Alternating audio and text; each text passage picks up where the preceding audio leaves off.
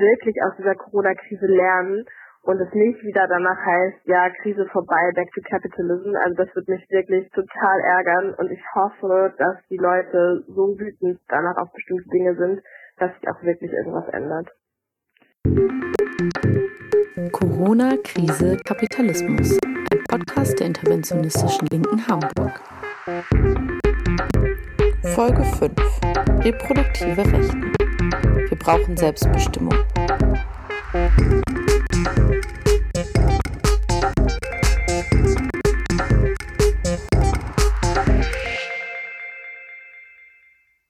Wir haben in den letzten Folgen schon von unterschiedlichen prekären Situationen, die durch die Corona-Krise noch verschärft werden, gehört.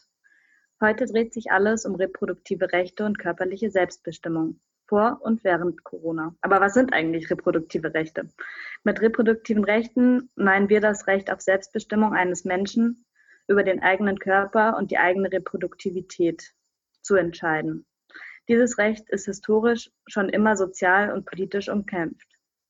Dazu gehört neben dem Zugang zu sicheren und bezahlbaren Verhütungsmitteln, medizinischer Betreuung während der Schwangerschaft und Geburt auch der Zugang zu sicherem, legalen und kostenlosen Schwangerschaftsabbruch sowie der Zugang für alle zu Reproduktionstechnologien, also Technologien, die bei ungewollter Kinderlosigkeit zum Tragen kommen.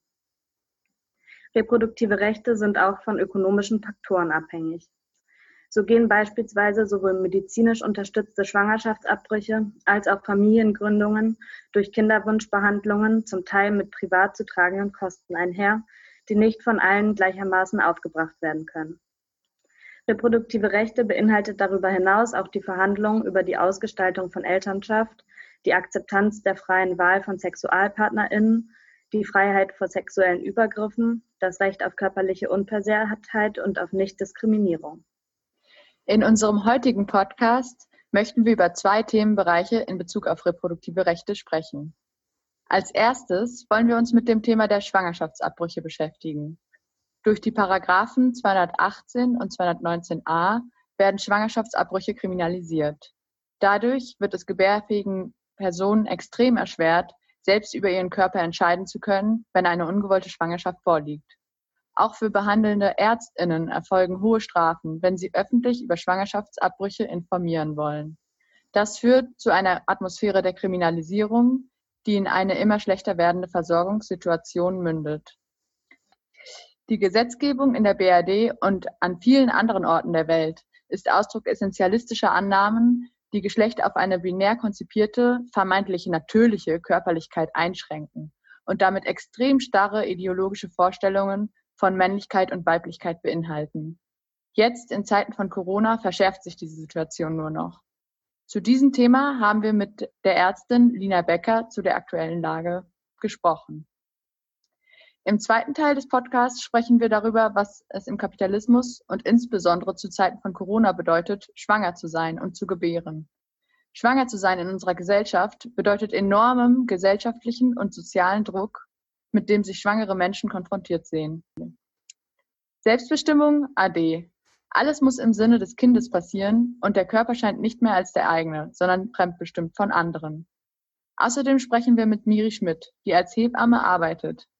Sie erzählt uns über die veränderte Situation in den Kreissälen für gebärende Personen und Hebammen durch Corona.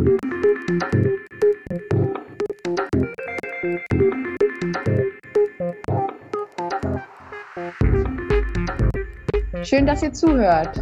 Heute sind hier für euch am Start Luise, das bin ich, und ich bin Laura. Wir sind beide feministische Aktivistinnen aus Hamburg. Wir wollten mal nachfragen, wie denn überhaupt Schwangerschaftsabbrüche im Gesetz verankert sind und auch, was das praktisch in der Realität heißt. In den Paragraphen 218 und 219 ist ja das Recht um Schwangerschaftsabbrüche geregelt. Was steht da eigentlich genau drin bezüglich der Strafverfolgung von Schwangerschaftsabbrüchen? Es ist so, dass Schwangerschaftsabbrüche in Deutschland generell strafbar sind, allerdings mit Ausnahmen. Und auf diese Ausnahmen muss man sich berufen, wenn man einen Schwangerschaftsabbruch vornehmen lassen möchte. Diese Ausnahmen sind im Paragraphen 218 geregelt. Dabei unterscheidet das Gesetz im Wesentlichen drei Fälle. Falls eine schwangere Person durch die Schwangerschaft in Lebensgefahr schwebt, ist es immer möglich, eine Schwangerschaft abzubrechen. Das ist der erste Fall. Außerdem ist ein Abbruch straffrei, falls die Person durch eine Vergewaltigung schwanger geworden ist und der Abbruch bis zur zwölften Woche durchgeführt wird.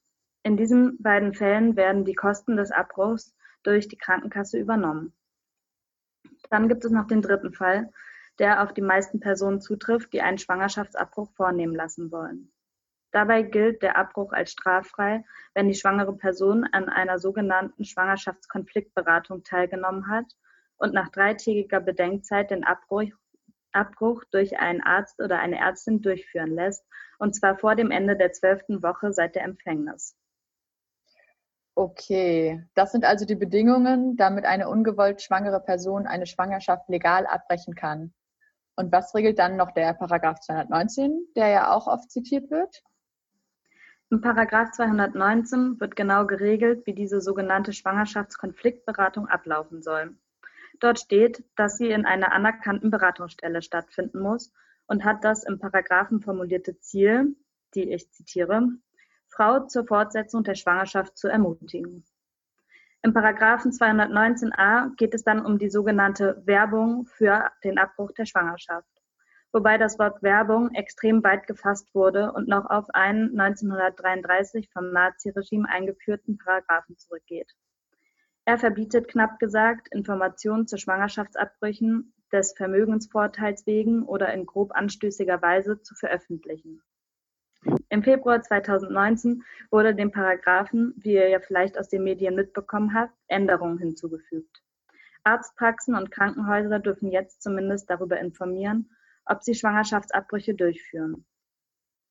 Leider dürfen sie weiterhin nicht öffentlich bekannt geben, welche Methoden es dafür gibt, wie sinnvoll sie diese finden und welche sie davon anbieten. Sie dürfen auf ihrer Website nur auf offizielle Infos von Behörden, Beratungsstellen und Ärztekammern verweisen. Viele Ärztinnen informieren ja weiter auf ihren Websites äh, über Schwangerschaftsabbrüche da es ihnen wichtig ist, Patientinnen über angebotene Methoden nicht im Dunkeln zu lassen. In Dutzenden Fällen bundesweit wurden sie von Abtreibungsgegnern, wie zum Beispiel Jannik Hendricks, systematisch vor Gericht angeklagt. Wie ist da eigentlich der Stand der Prozesse? Hm, da müssen wir aktuell vor allem auf den Fall von der Frauenärztin Bettina Gaber aus Berlin schauen. Sie wurde im November 2019 wegen Informationen auf ihrer Website die die angebotenen Methoden zum Schwangerschaftsabbruch erläutern, zu einer Zahlung von 2000 Euro Strafe verurteilt. Eine Revision wurde ausgeschlossen. Das bedeutet, dass das Urteil nun rechtskräftig ist. Dagegen ist es aber möglich, eine Verfassungsbeschwerde einzureichen, wie Bettina Gaber es im Dezember dann auch getan hat. Ihre Forderungen sind, der Paragraph 219a muss komplett abgeschafft werden. Mittlerweile ist klar, dass der zweite Senat, der als konservativer gilt, sich damit befassen wird. Der nächste Schritt ist, dass er die, Verfassungs-, die Verfassungsbeschwerde zulässt und darüber entscheidet. Wie ist da eigentlich unsere Position zu der rechtlichen Lage in Deutschland? Wie sieht da die politische Situation aus? Hm, seitdem der Paragraph zur Kriminalisierung von Schwangerschaftsabbrüchen das erste Mal vor 150 Jahren auftauchte, gibt es immer wieder Proteste und feministische Kämpfe für die Abschaffung von dem Paragraphen. Dass die Paragraphen 218 und 219a ersatzlos gestrichen werden müssen, ist uns klar und für uns auch nicht verhandelbar. Diese Streichung ist mehr als überfällig und es ist nicht zu fassen, wie lange darum bereits gekämpft wird. Gleichzeitig fühlen sich AbtreibungsgegnerInnen bestärkt und in Regionen mit populistischen und rechtskonservativen Regierungen nehmen die regressiven Rückschläge zu reproduktiven Rechten zu, wie man zum Beispiel in Polen sehen kann. Man bekommt das Gefühl, das Rad dreht sich im Kreis. Okay, vielen Dank für die ganzen Infos und Einschätzungen zur rechtlichen Lage. Wir wollen jetzt ein bisschen was dazu hören, was das Ganze in der Praxis für ungewollt schwangere Personen und Ärztinnen bedeutet und wie sich das jetzt in Zeiten von Corona verändert hat. Dazu haben wir mit der Ärztin Lina Becker gesprochen. Sie arbeitet in Bremen und führt auch selbst Schwangerschaftsabbrüche durch. Hallo Lina. Hallo. Meine erste Frage bezieht sich auf die aktuelle Lage. Was bedeutet die Situation mit den Beschränkungen durch den Coronavirus für Personen, die ungewollt schwanger sind und einen Schwangerschaftsabbruch vornehmen wollen? Also vor allem bedeutet es gerade Stress und zwar deutlich mehr Stress als schon ohne Corona. Ähm, wir haben es ja mit einer Situation zu tun, wo sich jeden Tag oder jede Woche zumindest alles Mögliche ändert und auch die Einschränkungen immer wieder sich verändern. Und das ist für die Frauen gerade total kompliziert. Der Zugang zum Schwangerschaftsabbruch ist durch ganz unterschiedliche Sachen gerade ähm, erschwert. Zum einen, dass äh, es einfach faktisch weniger Praxen gibt oder weniger Termine bei uns jetzt, wir führen weiterhin Schwangerschaftsabbrüche durch, natürlich, aber wir mussten auch aufgrund der Abstandsregeln und so weiter unser äh, OP-Programm zum Beispiel entzerren. Es fallen einfach Termine, Termine weg. Ähm, andere ambulante OP-Zentren hier in Bremen wurden in Intensivstationen umgewandelt. Dort können eben Kolleginnen und Kollegen gar nicht mehr operieren. Ähm, wir haben mit verschiedenen Praxen telefoniert, die sagen alle, ja, wir machen das gerade noch, aber wenn hier jemand positiv getestet wird, muss die Praxis erstmal zugemacht werden. Und es gibt ja kein zentrales Monitoring. Und das finde ich total problematisch. Also hier in Bremen kann ich sagen, wenn jetzt gleichzeitig mehrere Praxen zumachen müssten, dann wüsste niemand, dass es auf einmal keine Praxen mehr gibt, die Schwangerschaftsabbrüche mehr machen. Und das ist zum Beispiel total ein Problem. Und auch diese ganzen anderen Hürden, die es vorher schon gab, wie ähm, dass es eben keine Krankenkassenleistung ist, sondern Frauen die Kostenübernahmen äh, beantragen müssen. Das ist ja ein total komplizierter und auch wirklich bescheuerter Weg, muss man einfach sagen.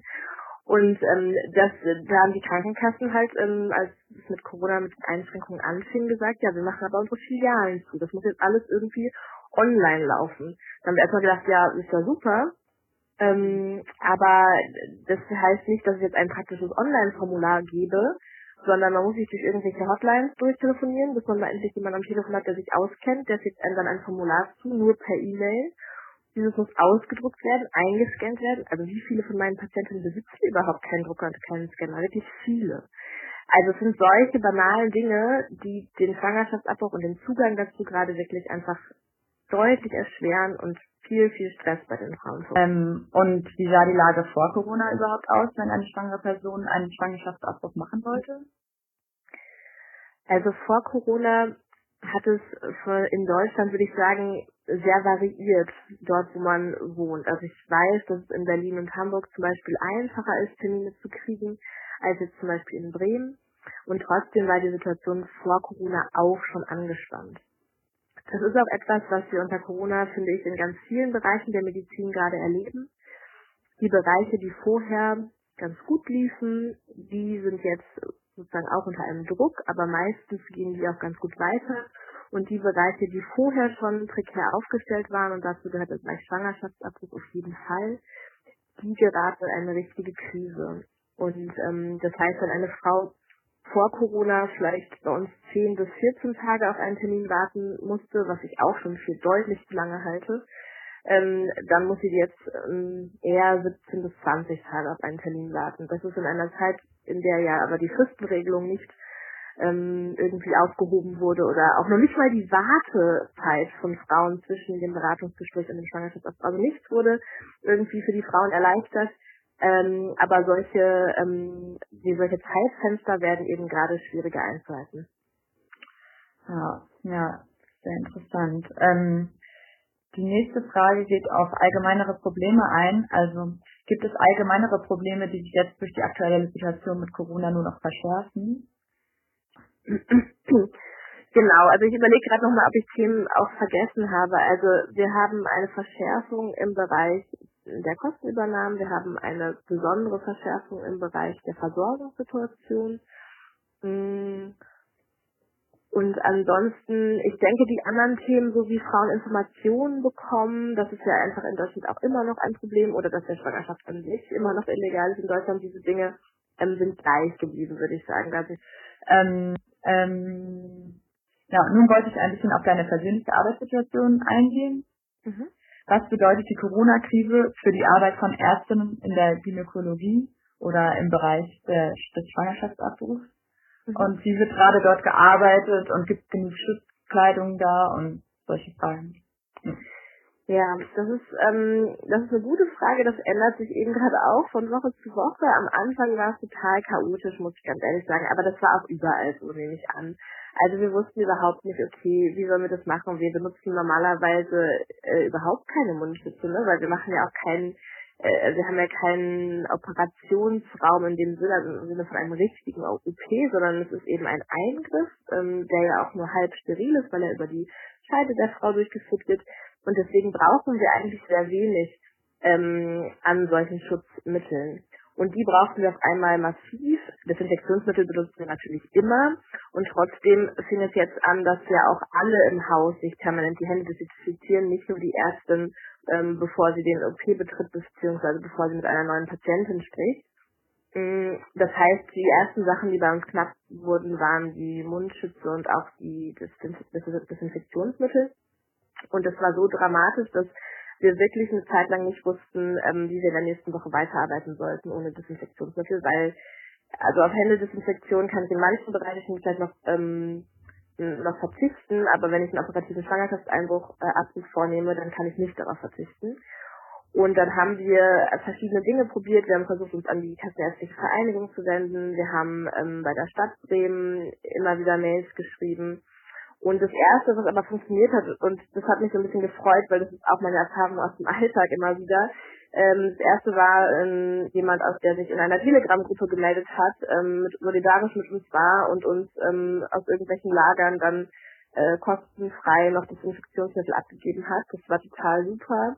Und dadurch kamen wir durch eine Woche, die echt sehr kritisch war. Und ähm, jetzt mittlerweile hat die Stadt Bremen anerkannt, dass Schwangerschaftsabbrüche wirklich relevant sind in der Krise und wir stehen mittlerweile eben auch auf dieser Corona-Krisenliste und werden über die Feuerwehr Bremen jetzt versorgt. Das ist total super, dass das so ist, weil unsere Hauptsorge äh, ist, natürlich auch unsere eigene Gesundheit, aber äh, wir sind ein relativ junges Team, aber vor allen Dingen, ähm, wenn jemand von uns positiv getestet würde, denn das wäre für das Zentrum ähm, eine Katastrophe. Wir müssten zumachen, ziemlich sicher. Wir können das momentan nicht gewährleisten, dass wir irgendwie in zwei Teams arbeiten, die sich dann immer nicht sehen, sodass ein Notfallteam bestehen bleiben könnte.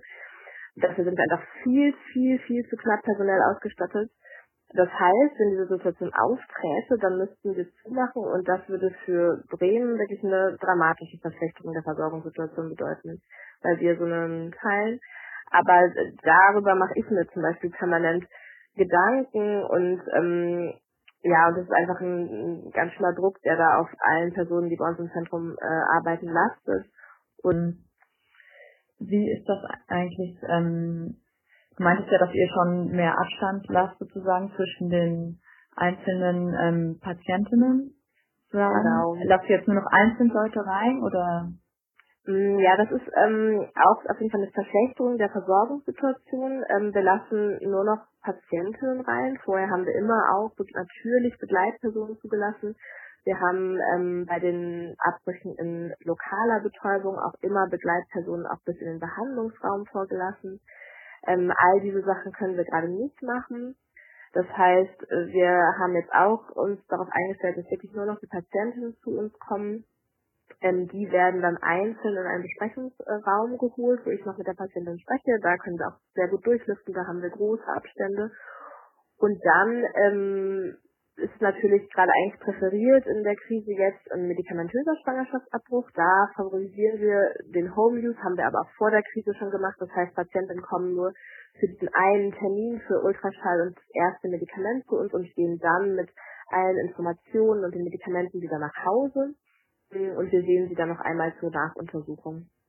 Und für die Patienten, die aber einen operativen äh, Schwangerschaftsabbruch wünschen, da machen wir das jetzt so, dass wir ähm, die Termine ein bisschen entzerrt haben, sodass zwar nicht nur eine Patientin im, im Ruheraum, so nennen wir sozusagen unseren Aufwachraum, äh, liegt, das, das könnten wir nicht gewährleisten, aber dass ähm, zwei Betten dann immer sehr eng, also wir haben sozusagen versucht, es ein bisschen umzubauen und dadurch liegen jetzt maximal drei Frauen in diesem äh, Ruheraum. Und dann muss ja auch immer die Umkleide nach jeder Frau geputzt werden. Die Türklinken müssen permanent von vom Hausmeister geputzt werden. Also all solche Sachen kommen gerade noch hinzu. Ähm, ein bisschen mehr würden wir auch voll gerne über die rechtliche Lage zu Schwangerschaftsabbrüchen erfahren. Hat sich durch die Reform von dem Paragraphen 219a vor ungefähr einem Jahr irgendwas verändert? Gefühlt nicht, muss ich ganz ehrlich sagen. Hm, hatte ich auch nicht erwartet. Ähm, das Grundproblem, dass wir viel, viel, viel zu wenig Kolleginnen haben, die diese, diese Leistung überhaupt in ihrem Leistungsspektrum haben, das bleibt natürlich bestehen. Und was, was ich vielleicht geändert habe, das habe ich gerade nochmal selbst nachgeschaut. Das gibt es ja jetzt tatsächlich. Es gibt ja jetzt eine Liste, ähm, eine Liste mit Ärztinnen, die Schwangerschaftsabbrüche durchführen von ähm, der Bundesärztekammer, glaube ich. Ja. Und das war ja so ein bisschen Auflage mit der Reform. Also es gehört ja nicht wirklich zur Reform, aber es wurde irgendwie zusammen so beschlossen oder jedenfalls wurde das so mit verhandelt. Und das ist schon eine Verbesserung, würde ich denken. Also ich habe mir die gerade mal angeguckt. Mm, die ist bestimmt nicht vollständig, aber die ist auch gar nicht schlecht. Und wie siehst du generell die Chancen, dass der Paragraph 219a gekippt werden könnte? Ja, gute Frage. Mm, ich hätte bis vor ein paar Monaten noch gesagt, ach, jetzt wo das einmal von der SPD quasi vergeigt wurde, ist jetzt auch wieder vorbei. Aber jetzt unter Corona ändern sich ja schon Dinge. Was ich ganz spannend finde, ist, dass ich das Gefühl habe, dass mit dieser Corona-Krise Dinge hinterfragt werden, die sonst einfach im Status quo so belassen worden wären. Was wir ja gerade erleben, was sich sehr schnell verändert hat, auch hier in Bremen, war, dass ähm, die Beratung, also diese Zwangsberatungsfrauen, die einen Schwangerschaftsabbruch durchführen möchten, dass die schon innerhalb ich glaub, von fünf, sechs Tagen auf eine telefonische Beratung umgestellt war und das lief, lief relativ reibungslos. Also Dinge können sich verändern.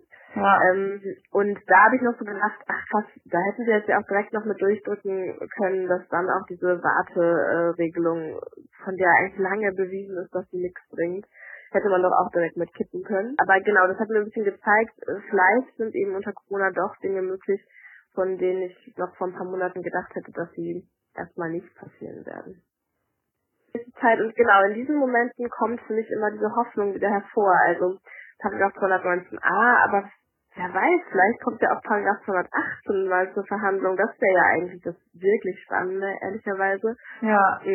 Okay, ähm, jetzt komme ich zu meiner letzten Frage. Und mhm. zwar würde ich gerne wissen, wie könnten die Verhältnisse für betroffene Personen und für Ärztinnen verbessert werden?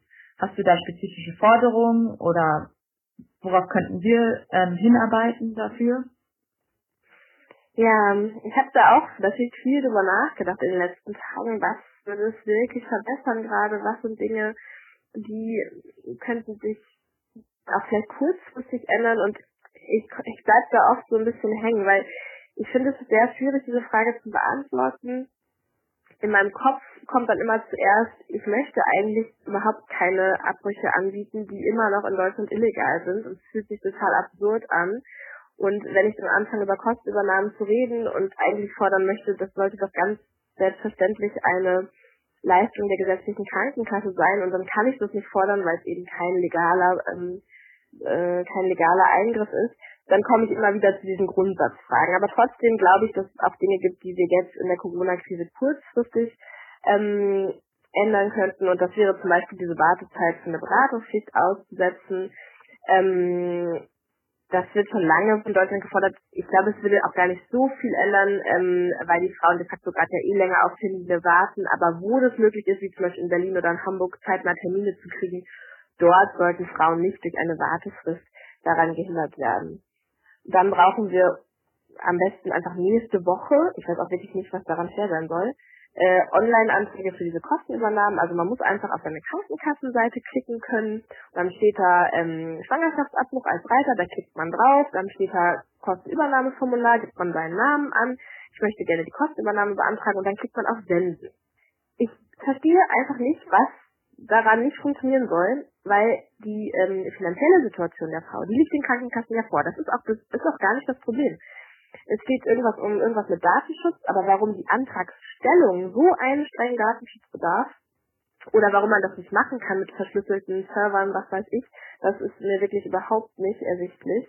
Das wäre dann was ganz, ganz Konkretes. Und natürlich, ähm, dass wir mehr ähm, medikamentöse Schwangerschaftsabbrüche brauchen. Das sind die Abbrüche, wo Frauen ja nur kurzzeitig Kontakt haben und auch nicht so engen körperlichen Kontakt, natürlich bei den operativen Eingriffen. Das heißt, es wäre auch super, wenn es einfach mehr äh, Angebot von äh, medikamentösen Schwangerschaftsabbrüchen gäbe und sich Kolleginnen und Kollegen darauf einlassen könnten, dann auch diesen Home Use alle zu machen. Das ist in Deutschland immer noch nicht komplett angekommen. Es gibt ein Glück äh, schon vor Corona auch äh, eine Richtlinie von der Deutschen Gesellschaft für Gynäkologie und Geburtshilfe, die das auch fordert. Also insofern bin ich da in guter Gesellschaft. Und ähm, genau, das wäre, glaube ich, was, was ähm, jetzt ganz, ganz praktisch ähm, den Frauen einfach helfen würde. Und wie gesagt, da gab es mit den in der, innerhalb der Fachgesellschaft so ein bisschen Diskussionen drum, aber diese Stellungnahme, die ganz deutlich klar macht, auch im deutschen Kontext, dass das befürwortet wird, die ist mittlerweile, glaube ich, auch schon drei oder vier Jahre alt. Also das ist nichts mehr ganz Neues. Und es hat sich auch ähm, durchgesetzt, ist glaube ich zu stark, aber es hat sich deutlich verbessert. Also viel, viele Praxen bieten mittlerweile diesen sogenannten Home Use auch an. Ähm, genau, es geht gar nicht darum, dass eine Frau überhaupt gar keinen Kontakt zu einer ähm, Ärztin hat, sondern dass dieses zweite Medikament, was eben dann eine Blutung auslöst und bei den, Frauen auch schlecht geht und ähm, es, glaube ich, für alle Beteiligten viel Sinn macht, dass es im Zuhause, in einer gewohnten Umgebung, mit allen Mitteln, die man auch zur Verfügung hat, um sich abzulenken. Also ich kann halt in der Arztpraxis schlecht mit einer Wärmflasche im Bett hängen und Netflix gucken. Das kann ich aber zu Hause sehr wohl. Und das verbessert einfach ähm, den, diesen medikamentösen Abbruch für die Frauen äh, ungemein. Ah, okay. Ja, danke. Ja, und auch vielen, vielen Dank für, für das Interview insgesamt und dass du dir die Zeit genommen hast für uns. Ja, ähm, klar. Ja, äh, möchtest du noch irgendwas dazufügen gerade? Ja, ich hoffe einfach, dass ähm, in vielen Bereichen, in denen die Corona-Krise gerade ähm, benachteiligte Gruppen irgendwie so stark aufzeigt, ähm, dass das nicht vergessen wird nach der Corona-Krise. Also ich merke das hier im Bereich von Schwangerschaftsabbrüchen, aber ich merke das, wie gesagt, auch in anderen Bereichen der Medizin und ich hoffe, dass wir wirklich aus dieser Corona-Krise lernen und es nicht wieder danach heißt, ja, Krise vorbei, back to capitalism. Also das wird mich wirklich total ärgern und ich hoffe, dass die Leute so wütend danach auf bestimmte Dinge sind, dass sich auch wirklich irgendwas ändert.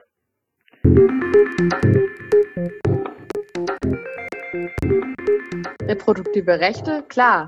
Gerade Schwangerschaftsabbrüche sind da immer ein großes Thema, von dem schon recht viele Leute gehört haben dass es da leider immer noch keine klare Gesetzgebung und ähm, auch viel Stigmatisierung innerhalb der Gesellschaft gibt. Aber für Schwangere, da ist doch alles super, oder nicht? Wie die Situation für Personen, die in einer gewollten Schwangerschaft sind, in unserer kapitalistischen Gesellschaft aussieht, möchten wir uns gern im Folgenden ein bisschen näher anschauen. Dazu berichtet uns als erstes Luz Wagner von ihren Erfahrungen. Schwangerschaft in einer patriarchalen kapitalistischen Gesellschaft. Das hier ist meine persönliche Erfahrung einer komplett durchlebten Schwangerschaft in dieser Gesellschaft. Mit meiner ersten Schwangerschaft wurde mir erst so richtig bewusst, welche Erwartungen die Gesellschaft an mich hatte. Ich sollte eine Frau und nur noch eine Mutter sein. Was das genau hieß, wusste ich zwar selbst nicht, aber es sollte mir bald klar werden. Der weibliche Körper wird im Patriarchat eh schon viel objektifiziert. In der Schwangerschaft erlebte ich häufig, dass mein Körper nur noch als Gefäß für die Gesellschaft gesehen wurde. Er war dazu da, ein gesundes Kind auszutragen und zu gebären. Von allen Seiten wurde mir gesagt, was ich zu tun und zu lassen hatte mit meinem Körper. Ab dem Moment, in dem ich ein Embryo beherbergte, galt mein Körper nur noch als dafür da. Und da es um das Leben des Embryos ging, hielten es alle für berechtigt, mir zu sagen, was ich essen dürfe, was nicht und wie viel, was ich trinken dürfe, wie viele Untersuchungen ich machen müsse, wo ich mich aufhalten solle, Selbstbestimmung oder mündiges Subjekt AD. Und auch meine Psyche war irgendwie zum Untertan der Schwangerschaft geworden.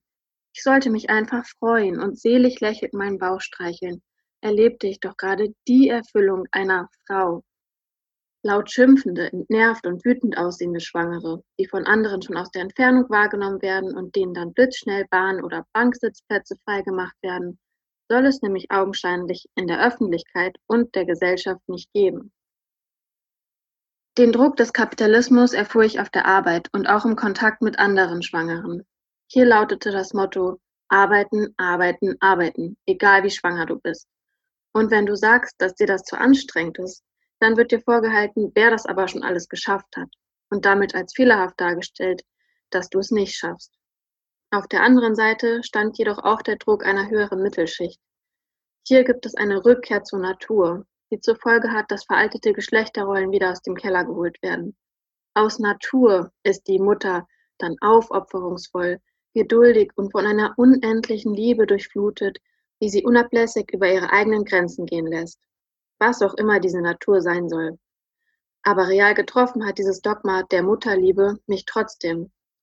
Denn wie kann eine nicht stillen, wenn es doch das Beste fürs Kind ist? Und das lange Stillen ist ja auch politisch gewollt und wird durch die Nationale Stillkommission in Lobbyarbeit gefördert. Patriale Strukturen liegen dem Ganzen offensichtlich zugrunde. Denn als Männer oder Väter gelesene Menschen kommen durch die ganze Sache deutlich leichter. Nicht nur, dass ihnen die körperliche Bürde wirklich in den allermeisten Fällen erspart bleibt, transsexuelle oder non-binäre Schwangerschaften hier ausgenommen, allzu oft sind sie nur auf den Lohnarbeitsteil beschränkt und die Organisationen, zum Beispiel Hebamme suchen, Arzttermine machen, Krankheiten recherchieren, Babyklamotten besorgen. Und die emotionale Arbeit, also das Ansprechen der Ängste, nach dem Streit wieder zum Gespräch anregen, sowie nachher die primäre Ernährung und der Großteil der Care-Arbeit, also des Kümmerns, Tröstens, Verstehenlernens, bleiben bei der Frau haften.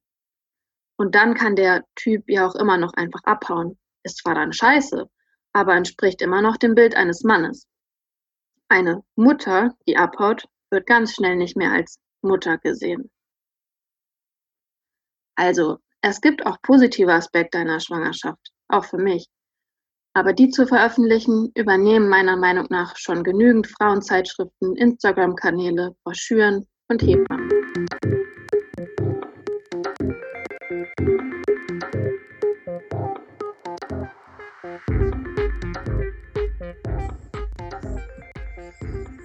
Danke dafür, dass du das mit uns geteilt hast. Viele fragen sich ja auch gerade, wie es jetzt ganz konkret in der aktuellen Lage für schwangere Personen aussieht. Die Maßnahmen zum Abstand halten haben nicht nur Auswirkungen auf die Abläufe vor, während und nach der Geburt, sondern auch auf die Arbeitsweise von Ärztinnen und Hebammen. Dazu haben wir letzte Woche Miri Schmidt, eine Hebamme in Hamburg, interviewt. Dieses Interview haben wir nachgesprochen. Wie nimmst du generell die Situation in den Kreisseelen wahr? Was läuft gut und was für Probleme sind da? Und wie hat sich die Situation mit Corona verändert? Ähm, generell habe ich das Gefühl, dass sich die Aufregung wieder etwas gelegt hat. Ähm, am Anfang waren viele Schwangere und auch deren PartnerInnen sehr verunsichert darüber, wie die Geburt und auch das Wochenbett nun ablaufen wird und wie gefährlich das Virus für Schwangere und Neugeborene ist. Die Frage, ob PartnerInnen bei der Geburt noch dabei sein dürfen, hat vielen der werdenden Eltern große Angst gemacht. Was uns am Anfang besonders gefehlt hat, waren einheitliche Regelungen und konsequentere Maßnahmen, um das Virus einzudämmen. Da hieß es häufig, dass bloß keine Panik gemacht werden soll.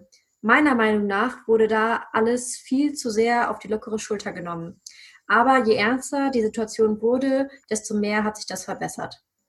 Okay, alles klar. Und ähm, ich weiß nicht, ob du das wahrnimmst, aber verändert sich während der Zeit äh, von Corona jetzt gerade auf zwischenmenschlicher Ebene etwas zwischen den Personen, also zwischen den Kolleginnen und den entbindenden Personen und Hebammen? Genau, also wird zum Beispiel das Verhältnis enger oder ist das Stresslevel höher? Ähm, ja.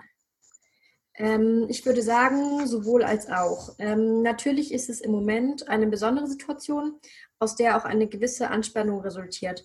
Besonders hat sich dies im Umgang mit Schwangeren oder KollegInnen gezeigt, die zum Beispiel in einem Risikogebiet waren und oder mögliche Symptome einer Infektion zeigten.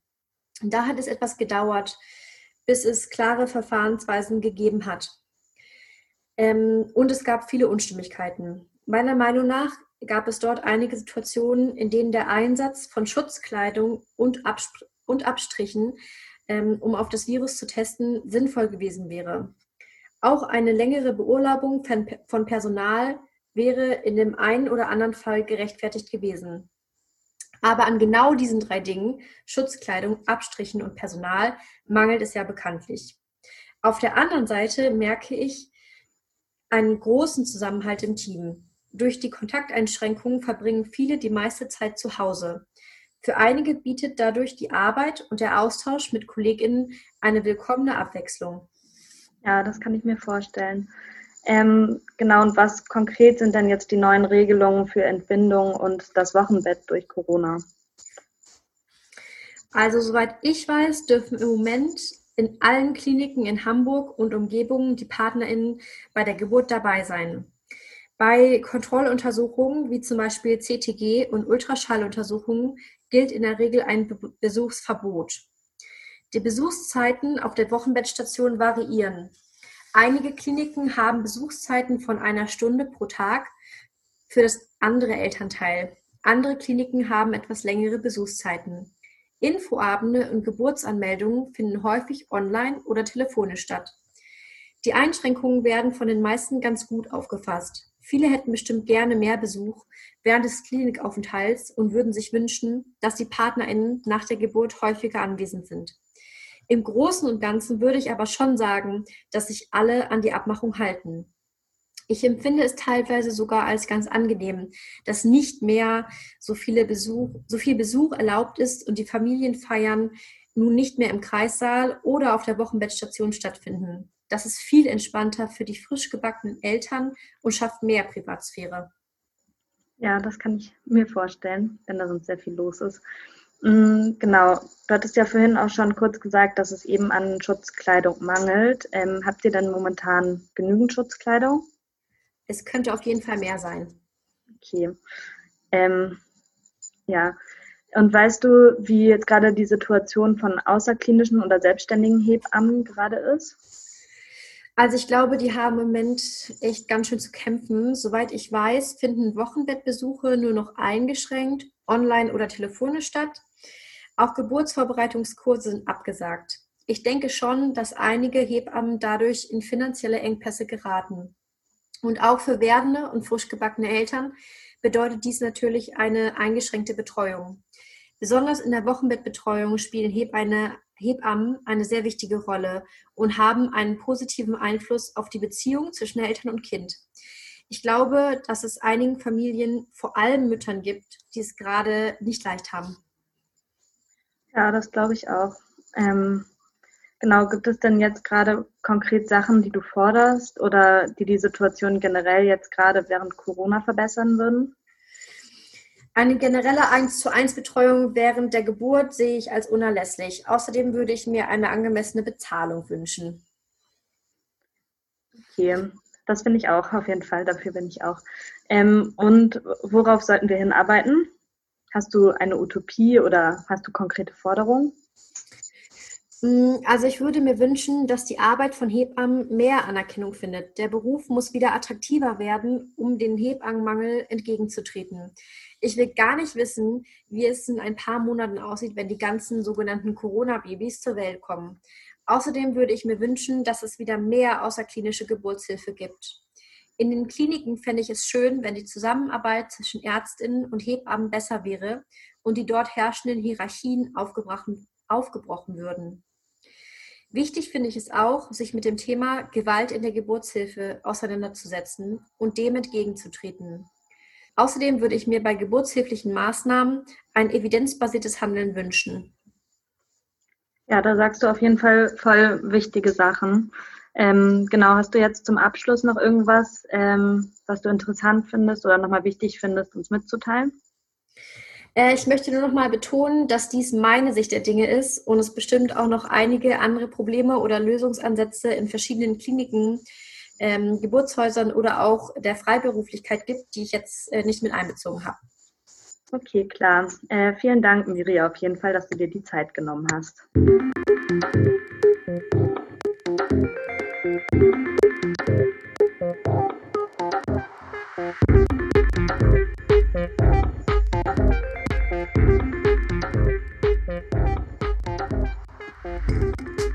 heutigen Podcast haben wir einen kleinen Einblick in die Situation von Schwangerschaftsabbrüchen sowie Schwangerschaft und Geburt während Corona, aber auch generell erhalten.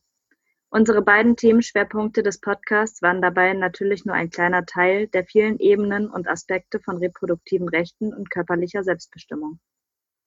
Wir alle wissen, dass auch ohne Corona Flint-Personen um ihre reproduktiven Rechte kämpfen müssen. Durch Krisen wie Corona verschärfen sich bereits schlechte gesellschaftliche Situationen und Bedingungen und unsere Kämpfe sind dringender nötig denn je. Ausnahmesituationen, wie sie durch Krisen erschaffen werden, können aber auch manchmal ein Fenster für Veränderungen sein. Unsere Utopie ist es, dass alle Menschen ihre reproduktiven Rechte uneingeschränkt wahrnehmen können. Das bedeutet auch das Recht auf Schwangerschaftsabbrüche ohne Kontrollinstanzen und Kriminalisierung. Und es bedeutet das Recht auf eine selbstbestimmte Schwangerschaft und Geburt.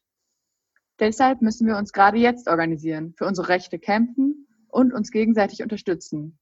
Vor allem in Zeiten der Corona-Krise müssen wir der Vereinzelung entgegentreten, füreinander da sein und für unsere reproduktiven Rechte und Utopien einer besseren Gesellschaft kämpfen.